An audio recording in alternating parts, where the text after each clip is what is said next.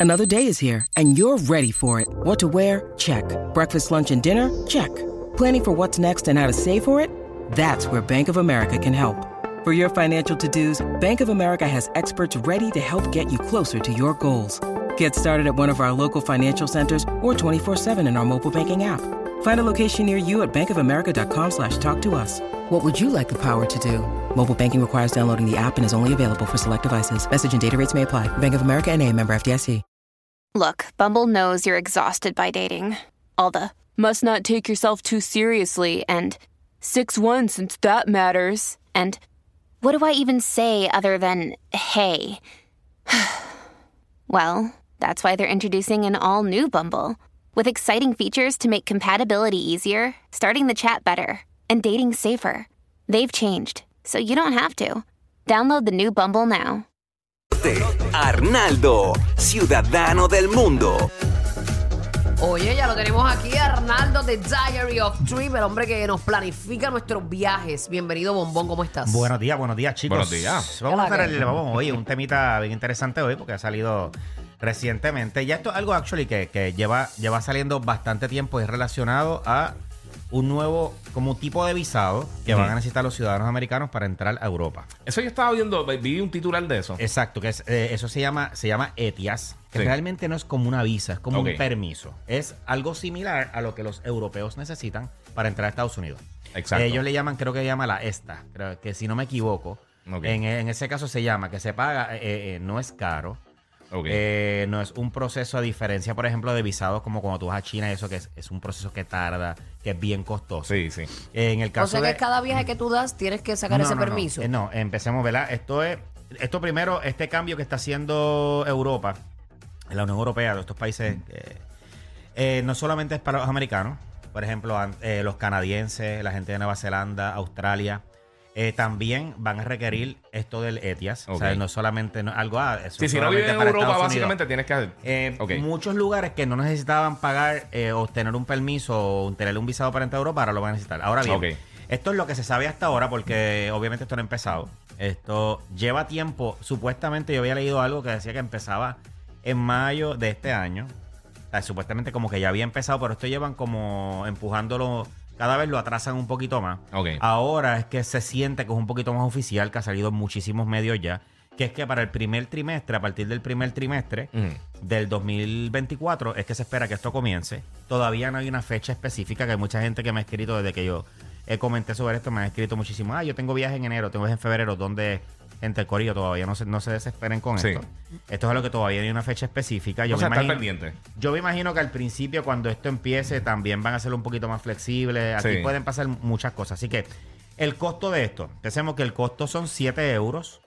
Eh, 7 euros son más o menos como 7 dólares 50 centavos, 8 dólares puede fluctuar ahí. O sea que la moneda es variante. Así que ahora mismo, pues 7 euros deben ser como, es como. Más o menos por ahí, como ocho pesos, 7.50, sí. 7, 8 dólares. Pero, pero esto es bien importante que la gente que vaya a viajar a partir de, ¿verdad? Del momento que, que Que se requiera empiece, lo, lo- ajá, se- lo saque, porque sabes que sin esto, pues no te dejan abordar. Pero te Exacto. avisan, te avisan de Claro, claro. Esto, esto en el momento que esto salga públicamente, seguro va a salir en todos los medios. También, obviamente, lo vas a poder encontrar en Diario Strips. En todas las redes. Claro, es más, sígalo, Eh, Diary of Trips. Eh, pero básicamente esto tú lo sacas, tú vas a llenar un formulario online, Ujú. ¿ok? Y te va a llegar un correo electrónico. De- eh, esto puede demorar, según dicen, de una hora hasta 96 horas, ¿ok? Es lo que va a demorar Ok. en llegarte, básicamente, ya en la, la aprobación que te llega por correo electrónico. Con ese correo, pues ya, ya tú tienes eh, ese, ese pase como tal. O sea que debes tenerla porque si de repente tú tienes que salir de momento de hoy para mañana para Claro, España lo, o lo algo bueno, así. lo pues, bueno es eh, que cuando ya una vez tú tienes esta aprobación, eh, te dura hasta tres años. Ah, bello. So, Ok. tienes por tres años, o sea que es multiple entry, lo que se llama multiple entry. Sí. Que si de momento tú viajaste en enero, vamos a ponerle que en enero ya, ya está activo y tú la sacaste y viajaste en mayo otra vez a Europa, pues no tienes que sacarla, ya tienes eso. O sea, tú Y eso dura te cubriría todo todos los territorios de Europa. todos los ¿verdad? territorios de Europa. Ok. Exactamente. ¿Y es de manera Entonces- individual o, o Sí, se de puede manera yo por individual. familia? No, no, no, no. eh, de manera individual. Ok. Este, aquí lo único que, que tenemos que ver es que, obviamente, esto supuestamente eh, la Unión lo está, la- lo está haciendo por un tema que de seguridad, de tener un poquito más de control fronterizo, un Sí. poquito más de screening. Sí, eh, a las personas, así aquí lo que hay, tener- hay, hay- hay que ver, que esto es un, un tema, son personas, por ejemplo, a lo mejor que tengan Eh, récord criminal. Ah, ¿Sabes que hay países que si tú tienes récord criminal te deniegan la entrada? Wow. Sí. Como Sí. Canadá.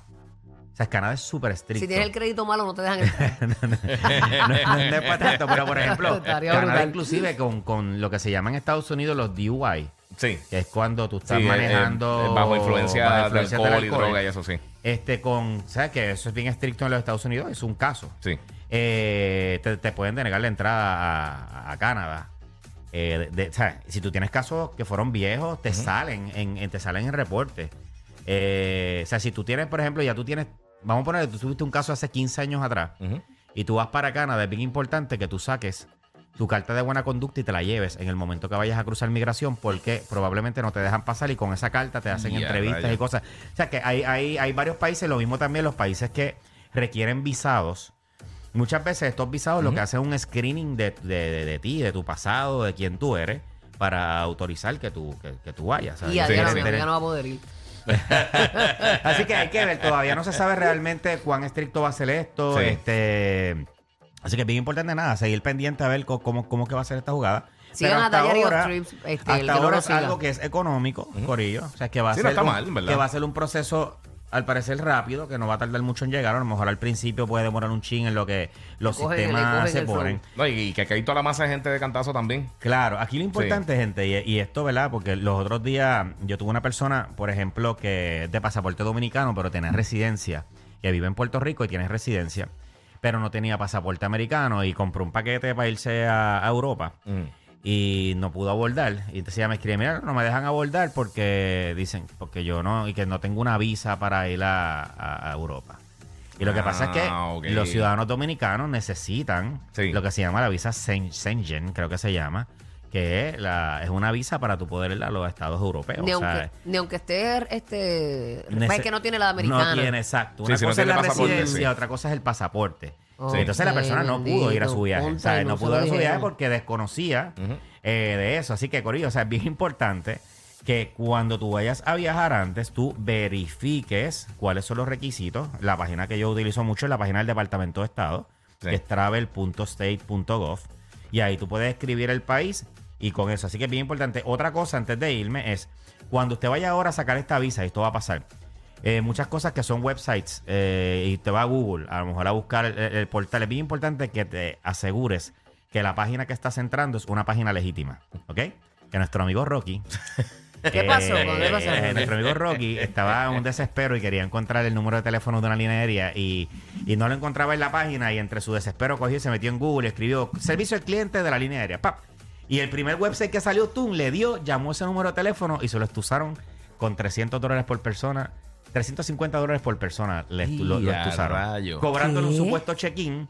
Eh, ¿Por qué? Porque muchas, est- estos websites que son Ok, espérate, ¿qué fue lo que le pasó a Rocky? Rocky, él, él- él cuando le llegó el boleto no le llegaba el asiento y él decía que le había comprado los asientos, no entendía y él necesitaba llamar para validar que toda su familia tuviera asiento. Ajá. Entonces, él no encontraba el número de teléfono de Delta y él no lo encuentra, no lo encuentra, no lo encuentra. Está desesperado. De momento, en vez de escribirme rápido o llamarme, pues no. Él, Pone servicio cogió, al cliente. Se metió y puso servicio al cliente de Delta. Una pa. estafa. Y el primer era un website que cuando él me dice, mira que Delta me cobró tres, y yo, ¿cómo que Delta te cobró? Eso es imposible. ¿Pero a qué website tú entraste? Cuando él me pasaje otra vez. Era algo, algo Fly with Clouds. Yo no sé qué diablo yo. en vez de punto .com era punto .pen. No, no, no. Es que el website que él entró...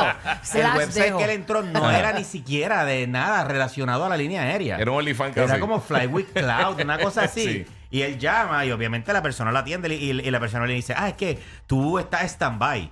Para poderte confirmar tienes que pagar 350 dólares por persona y, y eso, eso ya te incluye ida y vuelta y yo te confirmo los asientos.